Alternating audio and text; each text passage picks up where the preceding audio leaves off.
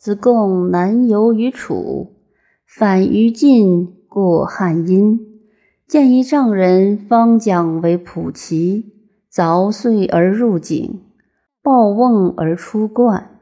忽忽然用力甚多，而见功寡。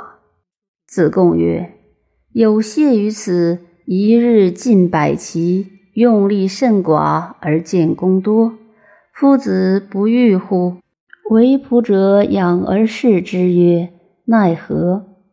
曰：“凿木为基，厚重前倾，切水若抽，数如一汤，其名为槁。”为仆者愤然作色而笑曰：“吾闻之无师，有机械者必有机事，有机事者必有机心。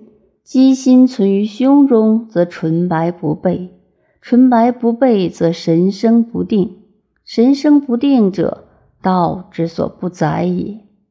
吾非不知，修而不为也。子贡茫然惭，俯而不对。有见为仆者曰：“子奚为者耶？”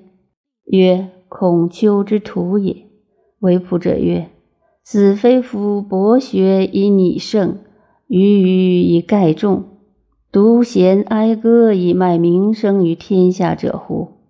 汝方将望汝神器，挥汝形骸，而庶几乎？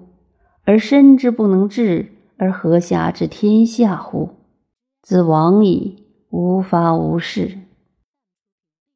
子贡悲奏失色，戌戌然不自得，行三十里而后愈。其弟子曰：“相之人。”何为者也？父子何故见之变容失色，终日不自反耶？曰：蜀以为天下一人耳，不知复有夫人也。吾闻之夫子，事求可，功求成，用力少，见功多者，圣人之道。今徒不然，执道者得权，得权者行权，行权者神权。神权者，圣人之道也。托生与民并行而不知其所知，忙乎纯备哉！公理机巧，必忘乎人之心。